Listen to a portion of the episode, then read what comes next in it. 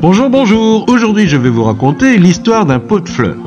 1 Corinthiens chapitre 11 verset 14 nous dit La nature elle-même ne vous enseigne-t-elle pas?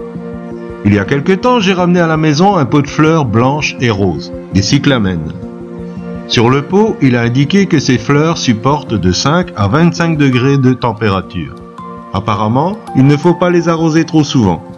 Elles ont cette particularité, c'est qu'elles se dressent toutes vers le haut formant une grappe bien compacte. Quelle n'a pas été ma surprise en rentrant à midi de les voir toute la tête vers le sol. Deux d'entre elles avaient perdu leurs pétales. La température de la pièce était bonne, mais je m'en suis rendu compte, elles avaient été exposées au soleil qui brillait à travers une vitre. Je les ai vite déplacées, les ai arrosées et miracle, en deux heures, elles avaient repris leur fière allure, toute la tête vers le haut.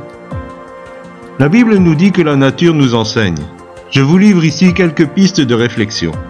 La première, c'est que le danger n'est pas venu de là où on aurait pu l'attendre. La deuxième, c'est que le déplacement et l'arrosage restaurent.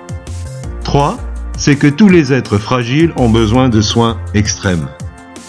Soyons prudents mes bien-aimés, le mal ne frappera pas toujours là où nous pensons qu'il le fera. Jésus nous a vivement conseillé de veiller.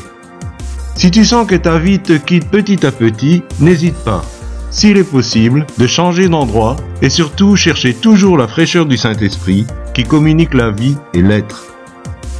Enfin, si tu as des êtres fragiles sous ta garde, prends-en bien soin. Aie du tact et beaucoup d'affection. Si le Seigneur place sur ta route des gens brisés, apporte-leur cette parole de vie qui leur redonnera espoir. Sois celui qui relève la tête de l'opprimé. Nous avons tant de joie à voir nos fleurs s'épanouir de cette manière. Je vous souhaite une excellente journée.